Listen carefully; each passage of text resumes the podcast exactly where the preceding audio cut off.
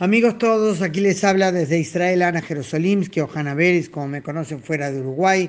Hoy lunes 3 de julio. Me comunico en un momento que se estimaba estaba por llegar, el día en que se lanzó un esperado operativo militar contra la infraestructura armada de grupos terroristas palestinos, especialmente en el campamento refugiado Jenin, al norte de Samaria, al norte de Cisjordania. De allí salieron desde comienzos de año más de 50 atentados que cobraron vidas de ciudadanos israelíes, tanto civiles como militares. Allí se escondieron decenas de terroristas después de cometer sus ataques y por eso hacia allí se dirigieron hoy unidades de combate de las Fuerzas de Defensa de Israel y de la Guardia de Fronteras temprano a la madrugada. Sorprendieron a los terroristas atacando desde el aire la comandancia conjunta que al parecer los palestinos pensaban que Israel no conocía, que no sabía de su existencia. Hace casi 24 horas que las tropas están operando en el terreno. Recuerden, estoy grabando esto cuando en Israel son las once y media de la noche y esto empezó a la una de la madrugada del comienzo del lunes. Aún no se sabe por cuánto tiempo durará el operativo. Es mucho más amplio que incursiones diarias puntuales que ha habido numerosas, eh, numerosas oportunidades en todos los últimos meses, pero es algo relativamente limitado. Israel ha aclarado que no ataca ni a la población civil ni a la autoridad palestina, sino únicamente a los hombres armados. Y por ahora, afortunadamente, no ha habido disparos desviados que hayan matado a gente no involucrada. Son ocho los muertos confirmados por el Ministerio de Salud palestino, miembros de grupos armados. Hay duda respecto a un joven que era miembro de Al-Fatah, pero no está totalmente claro si estaba o no involucrado en actividades militares. En Jenin han sido halladas hasta ahora, en menos de un día, unas 300 cargas explosivas, armas, municiones y explosivos, algunos inclusive en el sótano de una mezquita. Una comandancia conjunta de los distintos grupos terroristas que operan en el lugar y el principal en el campamento refugiado Jenin es la Jihad Islámica, estaba ubicada muy cerca de una escuela y de una clínica.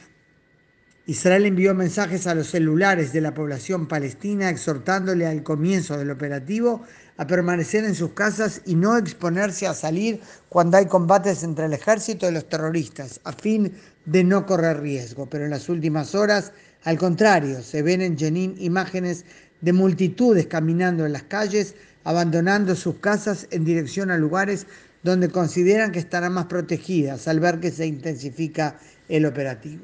La situación sin duda es compleja. Por un lado, Israel está teniendo éxitos tácticos importantes y por ahora no se le ha complicado la dinámica del operativo, lo cual puede pasar si por error una bala mata a un civil, especialmente algún menor de edad. Ojalá que no pase, y no solo para que no haya presiones sobre Israel, sino porque eso no es lo que busca Israel.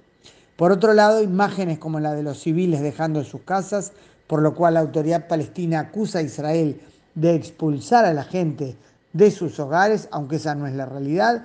Esas imágenes fijan percepciones que a largo plazo no ayudan a calmar la tensión. El declarado objetivo es debilitar la infraestructura de los terroristas y esto se está haciendo. Es una lucha de Israel por su seguridad. Al mismo tiempo, está claro que la destrucción que el operativo causa, aunque los ataques logren hasta ahora no involucrar a gente fuera de los grupos terroristas, deja sangre en el ojo. Esto da así una lección a los terroristas, pero no termina con el terrorismo. Es más, podemos decir que disminuye, socava su capacidad de actuar porque los descoloca un poco, los hace sentirse inseguros, pero por otro lado incrementa la motivación que tienen porque querrán vengarse de Israel. El problema es que si Israel no actúa, el terrorismo no dejará de fortalecerse como lo ha estado haciendo, haciendo hace ya mucho tiempo en Jenin. Ingenuamente sigo diciéndome cuánto ganarían los palestinos si los hombres que dicen luchar por ellos no se abocaran al terrorismo, sino a aportar al desarrollo de su pueblo. Habrá que esperar el fin del operativo, aunque no será el último, para evaluar su resultado. Por ahora, la autoridad palestina ha anunciado que pone fin totalmente a su coordinación de seguridad con Israel lo cual no es una buena noticia, aunque no está claro cuánto se la cumplirá en el terreno.